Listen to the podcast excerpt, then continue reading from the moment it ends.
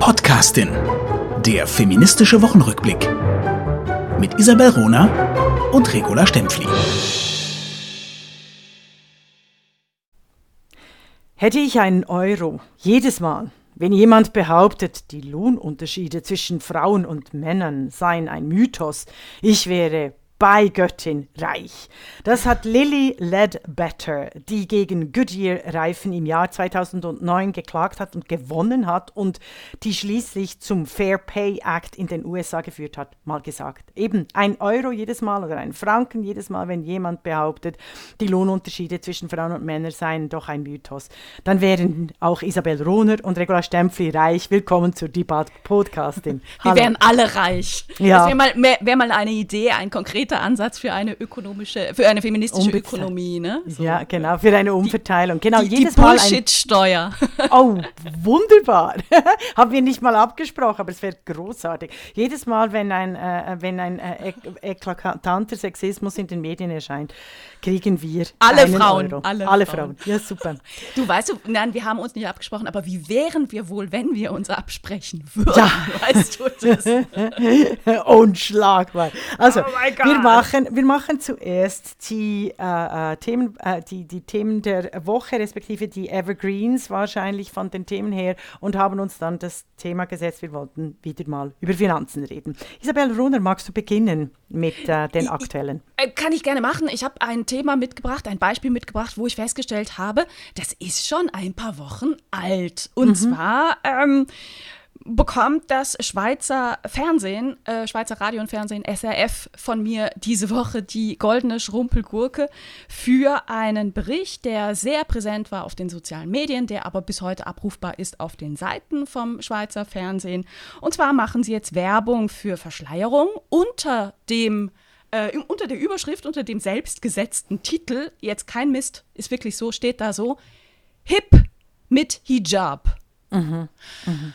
Ähm, darin berichten sie, machen sie ein Porträt, völlig unpolitisch und so ein bisschen ne, neugierig, nett, oberflächlich über eine junge Unternehmerin in der Schweiz, die einen Modeladen eröffnet hat, wo sie sogenannte Modest Fashion anbietet, also anständige Mode für Frauen, die sich verschleiern müssen, verschleiern wollen, wie auch immer. Ich finde das aus mehreren Gründen wirklich problematisch vom Schweizer äh, Fernsehen. Ähm, wir sind nämlich nicht in einer apolitischen Zeit mhm. und wir sind nicht in einem kontextlosen Raum. Und ich finde, in einer Zeit, wo gerade Mädchen und Frauen in Afghanistan aktiv aus dem öffentlichen Leben zurückgedrängt werden, aus den Schulen verbannt werden, wo man Mädchen ihr Recht auf Bildung nimmt und Frauen unter Burkas zwingt, wo im Iran immer noch Frauen im Gefängnis sitzen, weil sie sich weigern, sich zu verschleiern, wo sie mit dem Tod bedroht werden, in der, weil sie ein freies Leben fordern. Und wo in der Schweiz ähm, vor nicht allzu langer Zeit ähm, dezidiert auch ähm, gegen ein gegen die Burka abgestimmt wurde. Ne? Also das mhm. ist die Mit einem großen Mehr angenommen, ja, genau. Also des, des, ja. des, Schweizer Volkes, ne? das war eine demokratische Abstimmung, wo man sich für ein, ein Burka-Verbot in der Schweiz ausgesprochen hat, finde ich dieses Nicht-Einordnen in einen Kontext wirklich journalistisch unzureichend. Ja, und es ist, es entspricht dem Trend. Und das öffentlich-rechtlich zu machen, ist äh, ganz brutal äh, mühsam. Ich habe noch eine Geschichte dazu. Oh, und gerne. zwar von einer Iranerin. Ihren Namen werde ich im Text äh, äh bringen. Ich habe ihn jetzt hier gerade nicht präsent, da wir uns eben nicht groß absprechen. Sie hat zweimal versucht, einen Kommentar zu diesem Hip mit Hijab äh, bei dem SRF zu platzieren. Und zwar einen sehr klugen Kommentar. Äh, sie hat auch einen Artikel dazu geschrieben, äh, werde ich auch verlinken, um zu sagen, äh, noch viel krasser, als du es gesagt hast, dass die Unterdrückung der Frauen in Iran, in Afghanistan, in den mm. meisten arabischen Ländern über die Kleidervorschriften stattfinden, dass es zu Femiziden en masse führt, dass es zu einer Abwertung, einer Unsichtbarmachung von Mädchen und Frauen führt, dass es zu, einen, zu Männerstaaten und Machtstaaten führt, äh, wie sonst keine andere Ideologie das bisher äh, geschafft hat. Sie hat einen großartigen Kommentar dazu geschrieben und der wurde zweimal gelöscht. Dazu werde ich eine, eine Medienkolumne äh, schreiben. Ich wollte einfach noch noch recherchieren und habe SRF um eine Stellung äh, geboten, habe noch keine Antwort gekriegt, weil das geht natürlich nicht. Also nicht nur, dass sie eine Sendung bringen mit, mit Hijab, die übrigens Ende September lanciert wurde und immer ah, noch greifbar, okay. mhm. immer noch mhm. greifbar ist. Äh, und das im Dezember, sondern sie haben aktiv die Gegenstimmen gelöscht. Und zwar aus falsch verstandener Diversität. Das ist das, was mir meine äh, muslimischen und atheistischen Frauen aus dem nordafrikanischen Raum, aus dem Iran, aus geflüchtete Frauen aus, dem, aus Afghanistan erzählen, äh, die keine Sichtbarkeit in der hippen Medienöffentlichkeit kriegen, die sich wirklich gegen äh, völlig irre äh, äh, gewandte Feministinnen äh, wenden wollen müssen und dies wirklich tun und nicht sichtbar werden, die einfach nur, nicht nur den Kopf schütteln, sondern absolut schockiert sind, dass sie in ihrer körperlichen Integrität auch via Medien und in der europäischen Öffentlichkeit angegriffen werden, indem die Kleidervorschriften äh, quasi als Mode und äh, unter dem falsch verstandenen Stichwort Diversität äh, salonfähig werden müssen. Es ist eine Katastrophe. Wir müssen es ist das eine ganz Katastrophe klar und ich danke dir sagen. sehr für diese, für diese auch äh, äh, Anfüllung nochmal und diese äh, diese Ergänzung. Ne? Es geht auch wirklich nicht darum, dass berichtet wird, sondern wie. Ne? Und diese ja. Überschrift Hip mit Hijab, das ist eine Werbung. Ne? Die sagt, den, ja, das genau. ist hip. Ja. Wenn ihr hip sein wollt, macht das. Mhm. Ne? Das ist wir hatten ja schon die völlig fehlgeleitete Kampagne des Europarats, äh, wo der Hijab mit einer Perlenkette verglichen wurde äh, und der Hijab als Freiheitssymbol und Modesymbol. Und da vertraue ich eben der französischen Ministerinnen, mm. auch aus dem äh, nordafrikanischen Raum, respektive in der vierten Generation Französin, ja. Äh, die aber ganz klar für die Säkularität westlicher Demokratien plädieren, nicht nur plädieren, sondern die auch gegen alle Widerstände der fehlgeleiteten äh, Diversity-AktivistInnen durchsetzen. Das ist ganz wichtig. Wunderbar und ganz wichtig. Und weißt du, das Schweizer Fernsehen hat bis heute noch nie über die Podcastin berichtet. Ne? Also ja. das, sind, das, das dann zum, zum Hinweis Diversität. Auch Feministinnen gehören zur Diversität, mhm. liebe Medien. Das ja, ja, aber noch eben mhm. nochmals, also Medienkritik ist etwas vom Schwierigsten äh, mhm. zu leisten, also vor allem im deutschsprachigen Raum. Die ist eigentlich inexistent. Deshalb ist es doch toll, machen das Isabel Runer und Regula Stempfli. Ich habe noch ein anderes Medien, also nicht nur Medien, sondern ein definitiv hardcore politisches Thema. Und zwar mit einer Triggerwarnung, jetzt geht es um Vergewaltigung und sexuelle Gewalt in der Volksrepublik China. Es gibt einen MeToo-Fall in der Volksrepublik China. Einige westliche Medien haben darüber berichtet. Peng Shuai, ein chinesischer Tennisstar, ist seit ihrer Veröffentlichung, dass sie von einem der wichtigsten Funktionäre der Volksrepublik vergewaltigt wurde, verschwunden. Es gab ein äh, Fake-Mail äh, der chinesischen Behörden, die natürlich sehr nervös werden, wenn äh, der Fall mhm. Peng äh, Shuai im Rahmen der, äh, der äh, chinesischen, der Winterolympiade im Jahre 2022, also nächsten Februar ist es, glaube ich, äh, äh, tangiert werden könnte, also wenn es äh, zu Boykott führen könnte. Ähm, äh, und deshalb gab, gab, es dieses Fake-Mail, dass sie doch äh, nicht verschwunden ist, sie bleibt aber verschwunden, Peng Shuai. Und ich finde es unglaublich als Kind des Kalten Krieges im Kalten Krieg haben Boykotte, Skandale, äh, äh, Solidaritätsaktionen von, von JournalistInnen und Kulturschaffenden äh, gegen verfolgte äh, KünstlerInnen in den Ost- europäischen, also in den Ostblockstaaten, haben geholfen. Leute, ihr müsst es wissen. Boykotte, äh, Solidaritätsaktionen haben einen großen Anteil daran, dass die, Fall, dass die Mauer gefallen ist 1989. Diese Geschichte ist viel zu wenig beschrieben. Dass, äh, dass die offizielle Seite, auch die gesellschaftliche Seite sehr wichtig ist, gegen Diktaturen aufzustehen. Mm. Und irgendwie wird, das passt auch zum Hijab, irgendwie wird in diese postmodernen, postfragmentierten, apolitischen, hip, äh, äh, wir sind doch alle tolle Menschen, egal wie wir aussehen, ähm, Welt völlig vergessen, dass es um Machtpolitik geht, die massiv bekämpft werden muss. Also ich bin für einen äh, Boykott, ich habe das auch in einem Medienartikel gebracht, ich bin für einen immerhin diplomatischen Boykott der äh, Winterolympiade. Also nicht nur wegen dem Fall Peng Shuai, sondern äh, selbstverständlich auch wegen, den Lager, äh, wegen der Lagersituation der Uiguren, Uiguren. in äh, äh, der Uiguren und auch der chinesischen Bloggerin, die über Wuhan berichtet hat, und zwar äh, Zhang Zhan. Da gab es eine internationale Aktion der Reporter äh, ohne Grenzen. Für die Zhang Zhan, die war die erste, die Bilder gebracht hat über Wuhan, also diesen, äh, diese Pandemie, die uns China, mit, mit der uns äh, China quasi auch die Welt krank gemacht hat und massive Einwirk Einwirkungen hat auf unser äh, aller Leben und unsere Demokratien. Ähm, also ich bin da für einen wirklich sichtbaren immerhin dip diplomatischen Boykott. Das bedeutet, dass die Athleten, Athletinnen, die ja nichts dafür können, immerhin an den Winterolympiade teilnehmen können, dass aber China tatsächlich Bilder zeigen muss, ohne, äh, mhm. offiziellen, ohne offiziellen der westlichen Demokratien. So das Sag mal, zu, zu, zu, Peng Shui, ähm, da sind ja dann Videos aufgetaucht, ja. auch, auch Gesprächsvideos, so Zoom-Gespräche mit ihr, wo sie gesagt hat, nein, alles wunderbar und alles mhm. bestens und so übers ganze Gesicht strahlt, ne? also kein mhm. Mensch äh, ja, no, no, noch nicht mal ich ja. äh, äh, strahle so, äh, wenn ich mit fremden Menschen äh, spreche. Ähm, aber gilt als Beleg, ne? sie existiert, es gibt, gibt sie und sie sagt, ich möchte Privatsphäre haben. Das sind ja auch so Belege, wo eigentlich die ganze Welt denkt, hm, also ganz authentisch wirkt das auf uns nicht. Ne? Richtig, Aber sie werden natürlich auch als, ja. als Begründung genommen, jetzt nicht zu handeln. Ich, ich habe gelesen, dass die äh, Tennisspielerinnen gesagt haben, äh, solange sie nicht wieder auftaucht, spielen wir nicht in China.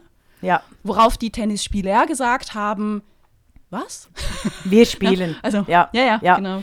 Und das sind alles ganz wichtige Themen, weil gerade an diesem äh, Sportthema könnten wir die, der wahnsinnige Druck, den China als äh, Diktatur auf alle westlichen Demokratien ausübt, thematisieren. Ich erinnere nochmals, Leute, an den Kalten Krieg. Ich bin ein Kind des Kalten Krieges. Und wir haben tatsächlich äh, das totalitäre Sowjetsystem zu Fall gebracht. Nicht ich allein, aber ich, äh, äh ich meine komm, wirklich meine, nein, meine Generation, also diese, mhm diese Macht, ein, äh, äh, diesen, diese Machtausübung, die wir tatsächlich in westlichen Demokratien organisiert haben.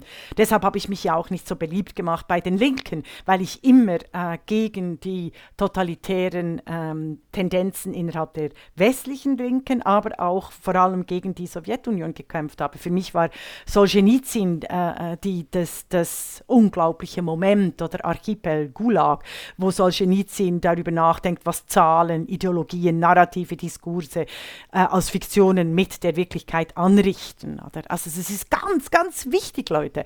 Und hier jede Chance ergreifen, um die Diktatur äh, von äh, der, der Politelite in der Volksrepublik China zu bekämpfen. Nicht, und, und damit auch die Freiheitsbestrebungen der Mittelklasse, der unteren Schichten in, innerhalb der Volksrepublik China, dem auch Rechnung zu tragen. Und das wird viel zu wenig gemacht. Es geht sogar noch so weit, und dann bin ich äh, fertig mit China, mm. aber ich habe ja ein, meine Masterarbeit über China gemacht. Ähm, ich habe äh, die Weltwoche vom, äh, glaube ich, 2. Dezember, die Weltwoche geht so weit zu sagen, ja, also jetzt macht nicht so ein Theater äh, über Peng Shui, das ist sicher nur ein Rosenkrieg. Wohlverstanden. Ist das das Wording, was ja, die verwenden? Ja, ja, das ist im Titel. Ein also Rosenkrieg, ein, Rosenkrieg, das heißt, man, ja. man, man, ja. man, man bringt schön ins Private. Ne? Ja, Es ist genau. völlig politisch privat, da haben sich halt zwei gezopft. Falsch verstanden. Okay. Ja, ja, es ist wirklich wahnsinnig schwierig In, äh, also, und es ist problematisch, es ist frauenhasserisch, wenn die Diskussion um sexuelle Gewalt immer wieder individualisiert wird und auf, auf äh, die Frau, die vergewaltigt wurde, der Fokus gerichtet wird und nicht auf das System äh, und den Täter. Und da werde ich noch mit einem anderen Fall. Magst du noch? Magst du noch zuhören? Natürlich hast du. Was, äh, äh, weil, äh, also wieder Trigger, Triggerwarnung, es geht auch um Vergewaltigung. Im Netz ergießt sich der Hass auf Alice Sebold. Alice Sebold ist eine äh, Literatin, eine Autorin, die kannte ich nicht bis zu diesem mhm. Fall.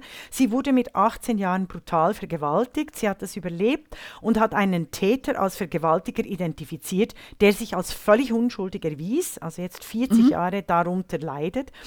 Äh, und, und sein Leben wurde zerstört, weil er unschuldig in den äh, Gefängnissen äh, äh, war. Und natürlich wurde er vor 40 Jahren aufgrund Rassi des rassistischen Gerichtssystems in den USA verurteilt, das bis heute auch mittels Algorithmen nicht weiße Menschen millionenfach, tausendfach, jahrzehntelang falsch, unschuldig hinter Gitter steckt. Also es ist ein furchtbarer äh, äh, Unrechtsstaat äh, oder ein Unrechtsfall.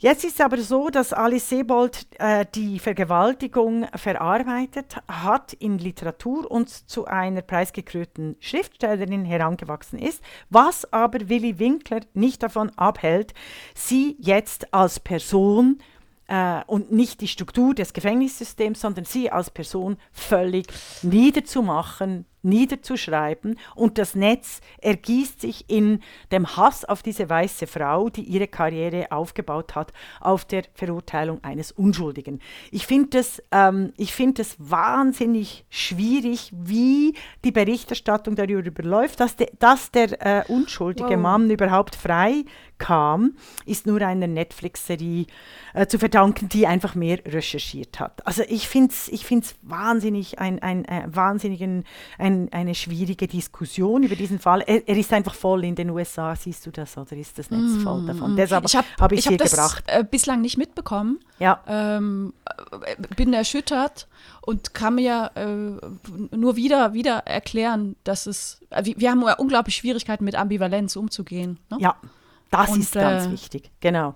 Ja. Also äh, es ist einfach so, dass der Willy Winkler heute, den ich sehr schätze als ist das Autor, Süddeutsche oder was ist in der Süddeutsche, ja, in der Süddeutschen ja. ähm, äh, den schrecklichen Fall zum Anlass nimmt, um Frauen, die schreiben, allgemein und mit Alice Sebold im Besonderen zu vernichten. Wieso? Er sagt nämlich, ähm, sie schreibe eben eine Art Genre, Selbsterfahrungsliteratur, eine Art Genre, die bis heute religiöse, spirituelle Untertöne in die Literatur bringe. Diese Rechenschaftsbeichten, diese Entwicklungsromane, äh, wie sich die Zeit der Prüfungen endlich das Leben meistern lässt.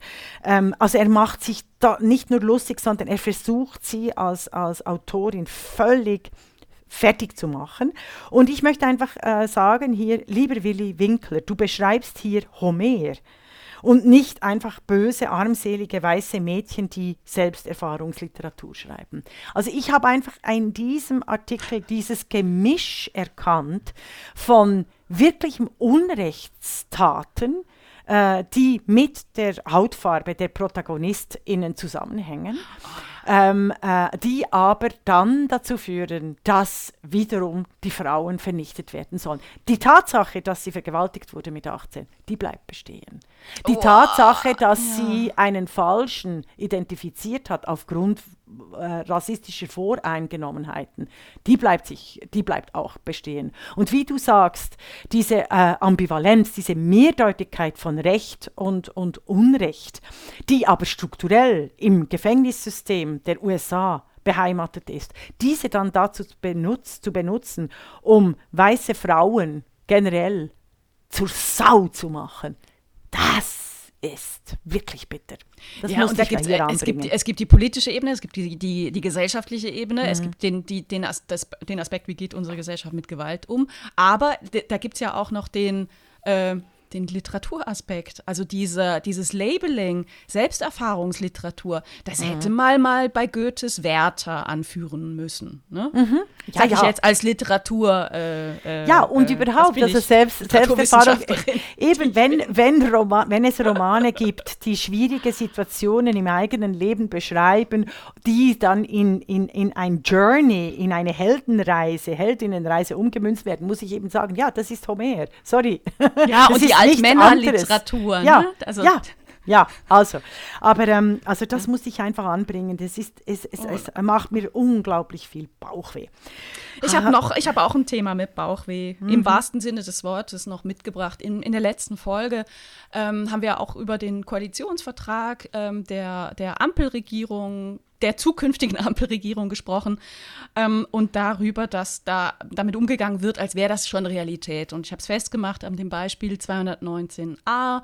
Also die Ampel hat angekündigt, den Paragraphen 219a, den frauenverachtenden und ärztinnenfeindlichen Paragraphen 219a endlich zu streichen. Aber das ist eine Ankündigung, es ist noch nicht passiert. Ne? Und mhm. alle jubeln und sagen, es ist schon so und äh, Gynäkologen dürfen jetzt informieren. Bullshit können sie nicht. Mhm. Ähm, daraufhin hat mich äh, eine Info erhalten, äh, äh, erreicht, beziehungsweise ich bin darauf gestoßen über die Gynäkologin Christina Hähnel. Ich empfehle allen, ähm, die bei Twitter aktiv sind, folgt Christina Hähnel. Sie gehört zu den wirklichen Kämpferinnen gegen 219a und gegen 218. Sie ist Gynäkologin, wurde auch angeklagt weil sie darüber informiert hat, wie sie äh, Abtreibung vornimmt auf ihrer Homepage. Ähm, und sie hat mich darauf hingewiesen, dass aktuell eines der wichtigsten Medikamente, um schonende Abtreibung vornehmen zu können, in Deutschland einem Importstopp unterliegt, nämlich das mhm. Medikament Misoprostol. Mhm. Das ist aktuell nicht erhältlich. Die WHO hat dieses Medikament auf der Liste der essentiellen Medikamente für sichere Schwangerschaftsabbrüche stehen. Und in Deutschland ist es aktuell nicht erhältlich.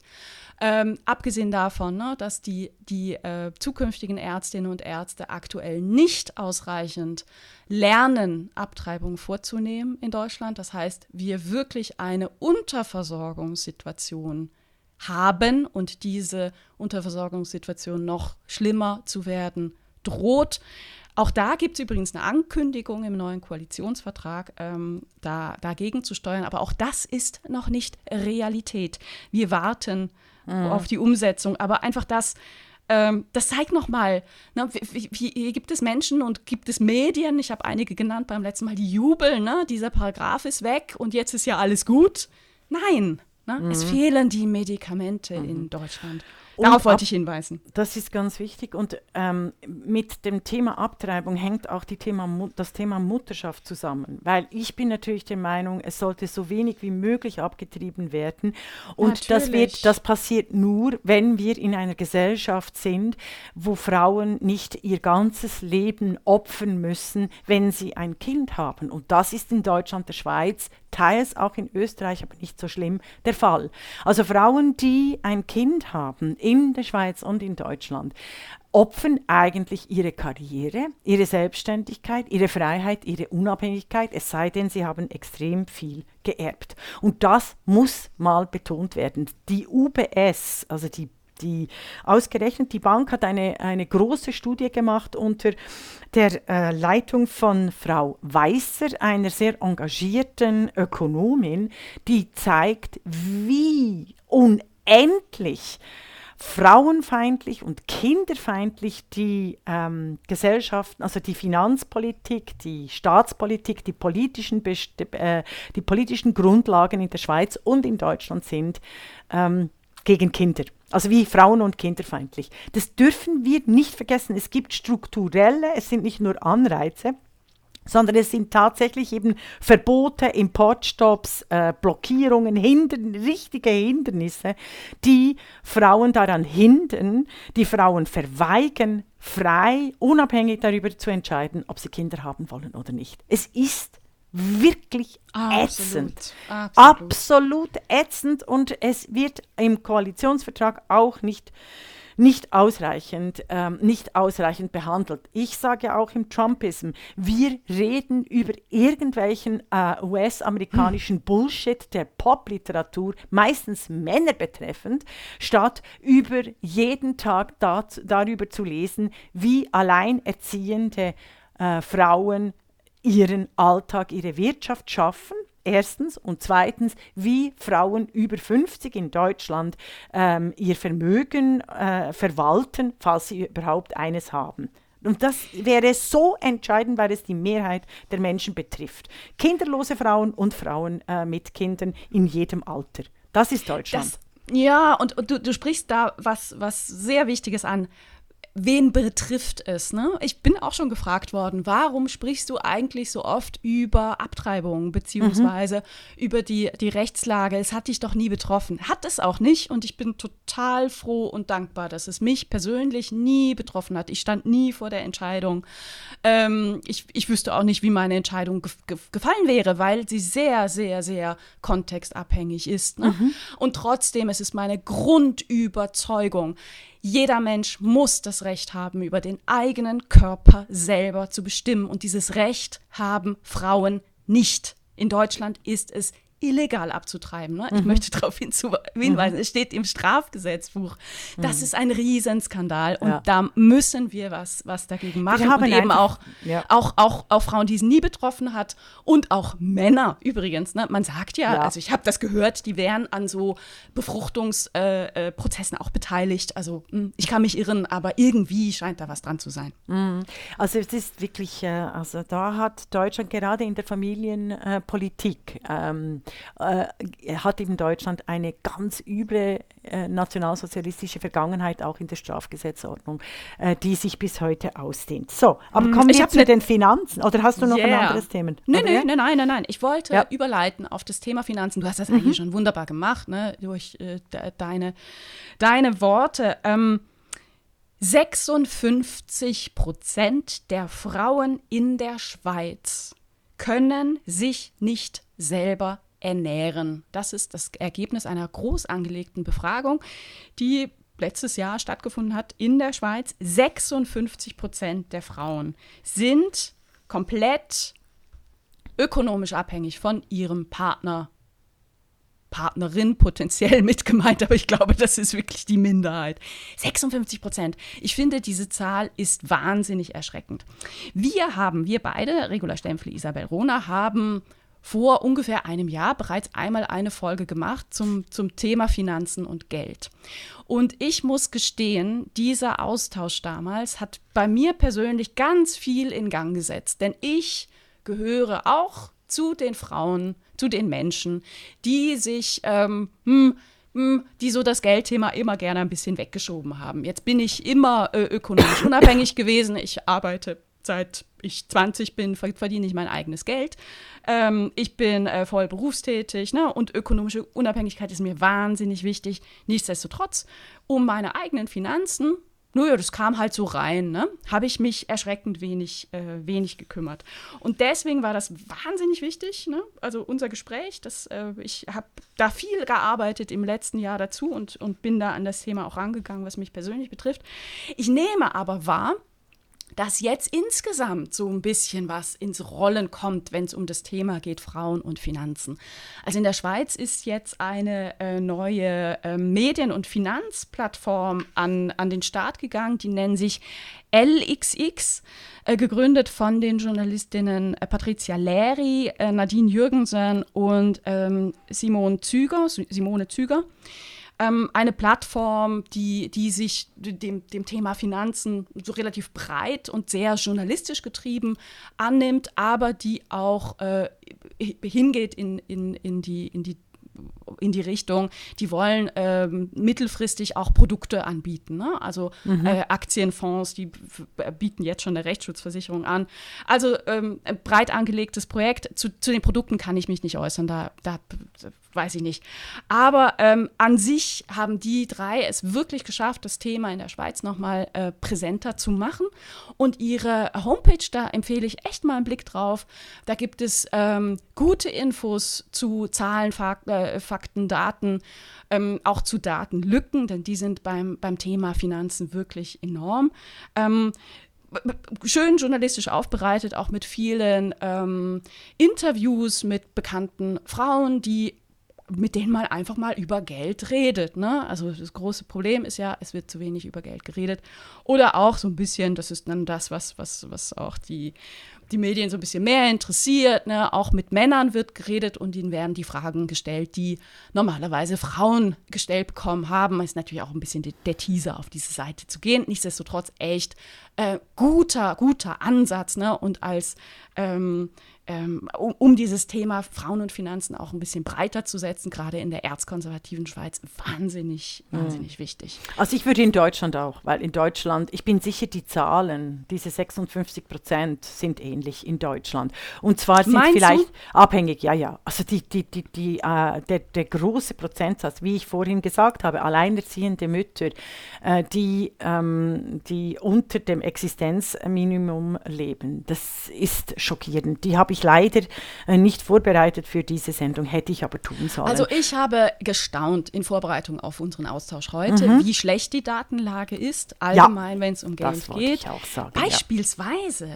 ne? also ja. ähm, was ich gefunden habe, ist ähm, der, der Gender Gap beim Risikokapital. Ne? Ja. Und wie sieht Acht, der aus? Das ist, das ist der Wahnsinn. Mhm. 98 Prozent des Risikokapitals weltweit geht an Männer. 2% geht an Frauen. Eben. Das da ist mal eine Lücke, das ist schon keine Lücke, das ist. Äh Nein, da hast du die absolute Machtverteilung. Ja. Wenn Leute irgendwie blöken, äh, die Gleichstellung ist doch kein Thema mehr. Oder dann irgendwelche äh, äh sprachspezifische äh, Hetzkämpfe initiieren. Musst du ihnen einfach sagen, das Risikokapital ist verteilt auf die Männer mit 80 Prozent und 98 auf die Frauen. 98 Prozent. 98, sorry, 98 Also man kann aufrunden. Ich habe mich ne? versprochen. 100. 98 Prozent und 2 Prozent der Frauen. Ja, also hundertprozentig werden die Männer von allen Institutionen, die Geld ermöglichen, bevorzugt. Es sind ja nicht nur das Risikokapital. Es geht ja um, es geht um jede Ebene, der Finanzlobbyismus 98 Prozent äh, äh, Männer. Es geht um jede Ebene der politischen und ökonomischen Entscheidfindung, die Frauen nicht nur systematisch diskriminieren, sondern aktiv aktiv von der Kapi vom Kapitalerwirtschaftung fernhalten.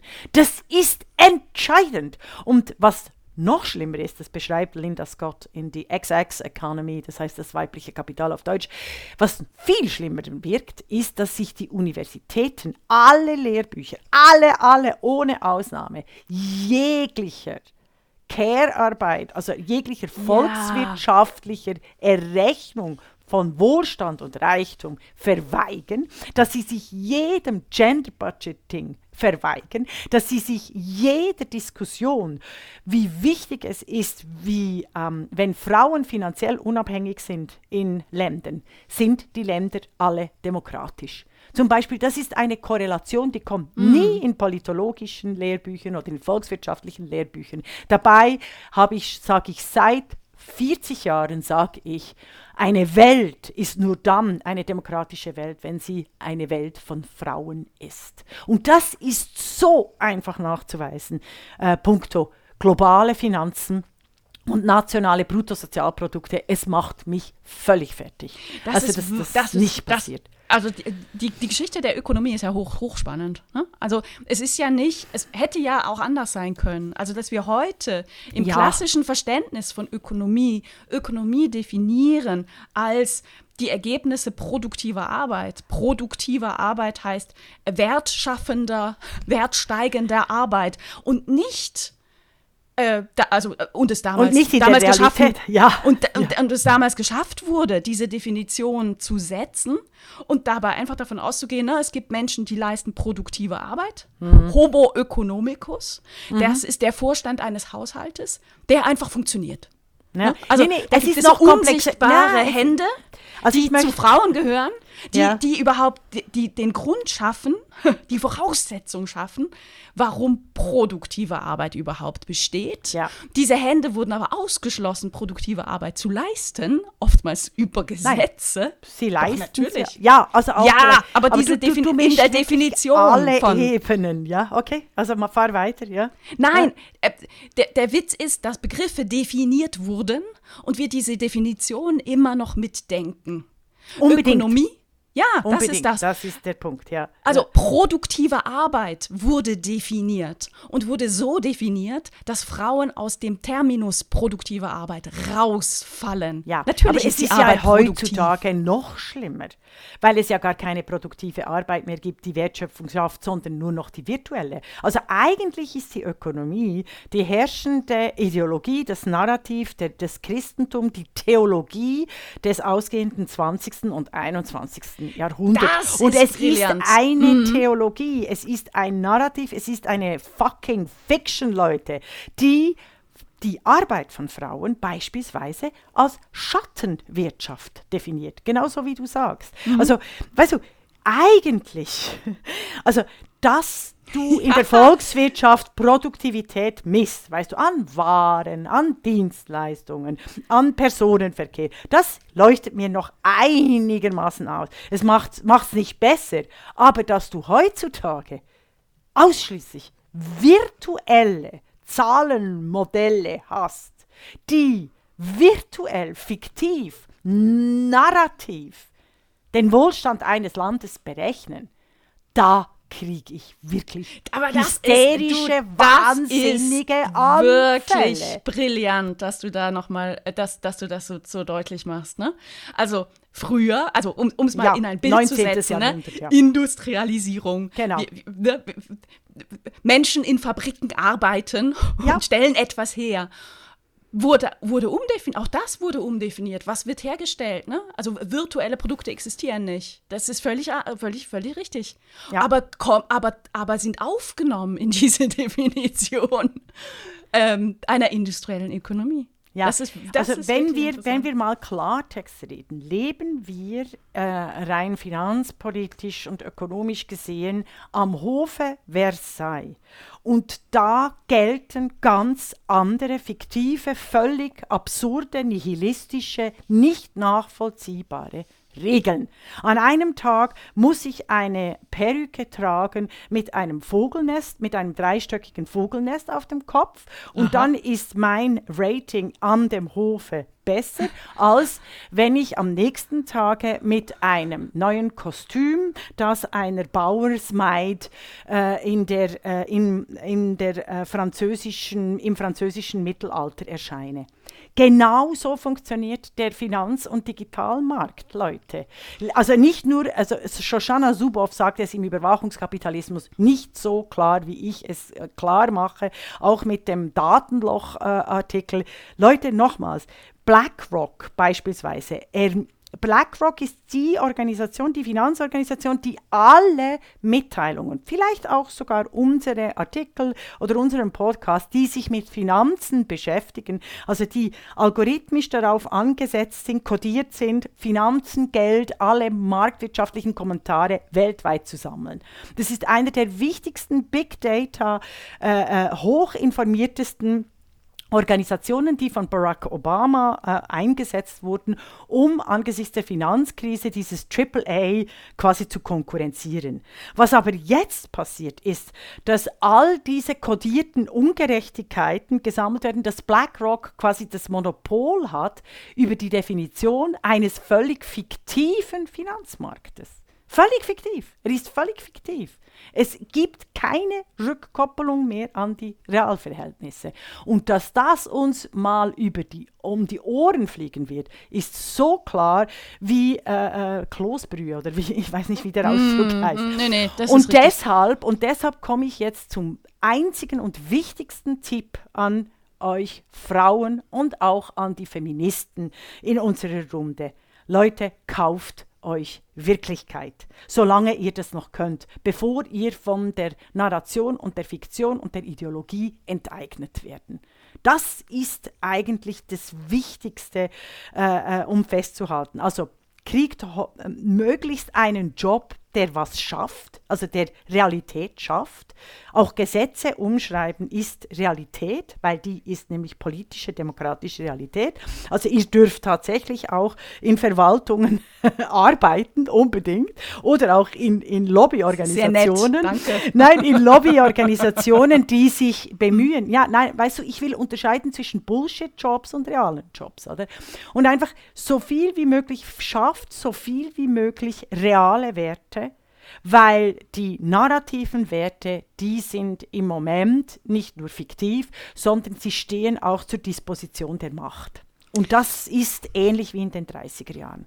Ja, ich will noch einen historischen Blick äh, ja. auf das Thema bieten. Genau, ne? für Gender. Also auch ja. diese, diese, diese, diese Kritik an der ähm, Ökonomiedefinition, die, die ist ja nicht neu. Die gab es schon im 19. Jahrhundert. Ja. Dazu gehörte beispielsweise Charlotte Perkins Gilman oder auch Hedwig Dom. Ne? Mhm. Ähm, die Entwicklung einer, einer feministischen Ökonomie, das ist auch ein Feld, was, wo ich mir mehr, mehr Bewusstsein für unsere Vordenkerinnen wünsche. Ne? Ich habe jetzt gerade äh, letzte Woche ein Buch geschenkt bekommen, ähm, was was Porträts enthält mit zwölf ähm, Kämpferinnen. Das Buch heißt auch Kämpferinnen. Mhm. Ähm, und wo zwölf Frauen porträtiert werden, alle so mit Jahrgang 1929 bis 45, also jetzt alle so ab 75 Jahre alt.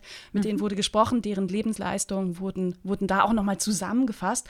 Und da ist unter anderem auch eine äh, feministische Ökonomin, eine Vordenkerin äh, der feministischen Ökonomie in Deutschland dabei, Elisabeth Stiefel. Das hat mich tief beeindruckt beeindruckt. Mhm. Wo ich denke, wir, wir sind schon wieder dabei und, und vergessen, was es da alles schon gibt an Gedanken und Arbeiten und Theorien und Strukturen. Ne? Mhm. Also eben die sogenannte Sorgearbeit. Eben, also diese Frauen arbeiten in der Schattenwirtschaft und die Daten sind männlich und dienen männlichen Lebensläufen immer noch und, überall. Und gleichzeitig hat das Finanzthema ja einfach wahnsinnig viel mit unseren jeweiligen äh, individuellen Leben zu tun. Ja. Ne? Also wenn ich finanziell unabhängig bin, wenn ich mein eigenes Geld habe, kann ich selber über mein Leben entscheiden. Mhm. Deswegen war es eine der Hauptforderungen der Frauenbewegung im 19. Jahrhundert. Ne? Äh, das Recht auf Berufstätigkeit, das Recht ja. auf, auf, freie Entscheidung, wie ich leben will und wie ich arbeiten will. Ne? Mhm. Und wer, wer Geld hat, kann entscheiden, wo, wo, wo wohne ich, wie wohne ich, wie mobil bin ich. Auch das na, ich muss dann eben nicht in meinem Dorf in der Schweiz bleiben, schöne Grüße in mein Dorf in der Schweiz, ja. äh, sondern kann eben äh, mir frei aussuchen, mhm. in welcher Stadt ich, ich leben will oder wie ich leben ich will. Find, wie ich mich ernähre, hat etwas mit Geld zu tun. Ist ne? entscheidend. Also, und ich finde schon, in der feministischen Bewegung wird die Armut als großer Hemmfaktor von jeglicher weiblicher Selbstbestimmung oft zu wenig beachtet. Total. Also du hast keine Freiheit, wenn du äh, wenn du nicht über Kapital verfügst. Punkt. Also und, und ich sage extra Kapital, nicht nur Einkommen. Und deshalb wäre es so wichtig, weil da würde auch keine, wirklich keine, äh, auf die absurde Idee kommen,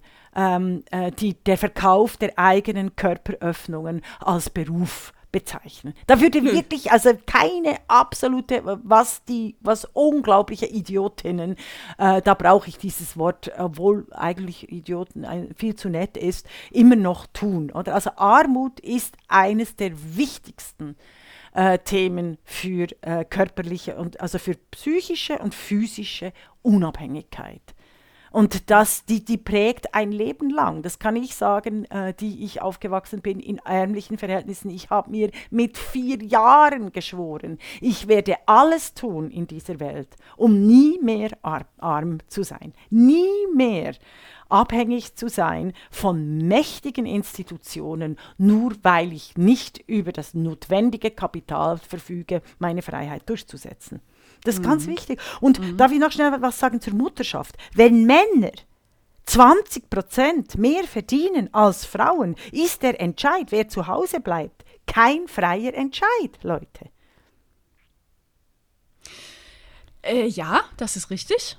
Das ist richtig. Ähm, und, und trotzdem ist es so äh, gesellschaftlich akzeptiert. Ne? Ja, ja. Also da, das ist eben auch ein Problem. Also diese, ähm, dieses das Wissen darum, was sind denn meine, meine Chancen, was sind die Folgen von gewissen Lebensentscheidungen. Ne? Mhm. Ne? Wenn ich eben mhm. als junge Frau sage, oh, ich möchte aber äh, jetzt erstmal auch ich möchte Kinder, Kinder und ich möchte zu Hause bleiben. Ich möchte Kinder dafür. und Karriere. Du musst ja, nicht natürlich. dazwischen entscheiden. Das ist wie die Künstlerin, die, die auch Mutter ist. Das Muttersein einer Künstlerin ist entscheidend. Sie will, sie ist immer hin und her gerissen zwischen dem eigenen Schaffen, aber auch der Liebe äh, äh, zu, zu den Kindern, die sie betreut. Es müssen ja nicht immer nur die eigenen sein, oder? Also wir betreuen ja alle äh, als Gesellschaft die Kinder. Also das du ist hast, ganz wichtig. Du hast vorhin die UBS oder eine ja. UBS-Studie Studie ähm, mhm. äh, benannt. Ich habe auch eine UBS-Studie entdeckt, übrigens bei der, bei der Recherche. Und zwar hat die mhm. UBS, äh, große, große Schweizer Bank, in mehreren Ländern tätig, ähm, 4000 wohlhabende Frauen, also dezidiert. Mhm. Man weiß nicht, was, was das heißt, wohlhabende Frauen, aber 4000 wohlhabende Frauen befragt in neun Ländern. Ähm, und zwar dezidiert Verheiratete, Geschiedene und Verwitwete. Mm. Diese Studie ist so gruselig, denn sie kommt zum Schluss, dass in der Schweiz 69 Prozent der Frauen ihre Finanzen ihren Männern überlassen. 70 Prozent sind das, ne? Das, ja. ist, das, ist, das ist ganz schockierend. Und insgesamt in diesen neun Ländern waren es knapp über 50 Prozent, was ah, immer neun, noch viel zu hoch ist. Du sagst neun Länder, ich habe immer neue Länder gedacht. Nein, neun. Ah, neun, die neun, die neun, Zahl neun. Neun, neun Über Länder. 50 Prozent, ja. Ist, also in der Schweiz einfach mal, mal eben 15 Prozent höher als in den ja, anderen. Ja, das strukturelle Patriarchat hat dort den wichtigsten Anreiz überhaupt geschaffen, nämlich äh, die, die Notwendigkeit zu überleben. Und Frauen passen sich den Systemen, die sie nicht selber gesetzt haben, an, weil die Nichtanpassung immer auch äh, einen hohen Preis hat, oft sei ja. es karrieremäßig, sei es beziehungsmäßig, sei, weil uns ja ständig Geschichten um die Ohren gehauen werden, gerade im deutschsprachigen Bereich. Weißt du, du hast eine, un, un, du hast eine, eine kinderlose 40-jährige Karrierefrau, oder? Und die wird ja so negativ dargestellt oder immer in Bezug auf die Kinder. Und da lobe ich mir äh, äh, Brüssel, also die Französisch, mein Französisch, äh, äh meine französisch sprechende Herkunft. Da sind die Kinder nicht entscheidend, wie Frauen definiert werden. Das mhm. ist entscheidend. Und mhm. weshalb? Weil es äh, flächendeckende Kinderkrippen und Tagesstrukturen gibt. Es spielt keine Fra äh, Rolle, wenn Frauen zusammenarbeiten, ob sie jetzt Kinder haben oder nicht. Es ist nicht Alles die erste Frage, ne? Ja. Das, wann, wie ja. schnell wird, wird bei uns in Deutschland und in der Schweiz, in Österreich auch über, über Kinder gesprochen? Ne? Es ist ein Gegeneinander ausspielen. Aber oder? apropos Kinder, also zwei ja. Punkte noch. Die UBS hat noch eine äh, ganz ekelhafte Frage gestellt und zwar mhm. gezielt an Geschiedene und Verwitwete, ja. ähm, wie sie denn jetzt, ähm, ob sie was anders machen würden im Rückblick. Und da ja. sagen 76 Prozent, sie wünschten sich, sie hätten sich mehr gekümmert, ne? also Geschiedene und Verwitwete. Ums Geld. Ums Geld. Und ja. ähm, mit Blick auf die Kinderfrage in, unseren, in unserer Kultur lernen Jungs schon ganz früh einen anderen Umgang mit Geld und das ist auch 2021 so. Und ich finde es entsetzlich. Also da gibt es auch eine schöne Zahl, habe ich entdeckt. Äh, eine Studie hat äh, untersucht, wie wird denn mit Taschengeld umge umgegangen. Und da kam mhm. raus, dass äh, bereits 43 Prozent der 5- bis 7-jährigen Jungs Taschengeld bekommen, aber nur 28 Prozent der Mädchen. Und schon in diesem frühen Kinderalter fünf bis sieben Jahre, erhalten Jungs 20 Prozent mehr Taschengeld. Mhm. Mhm. Es ist wirklich schockierend.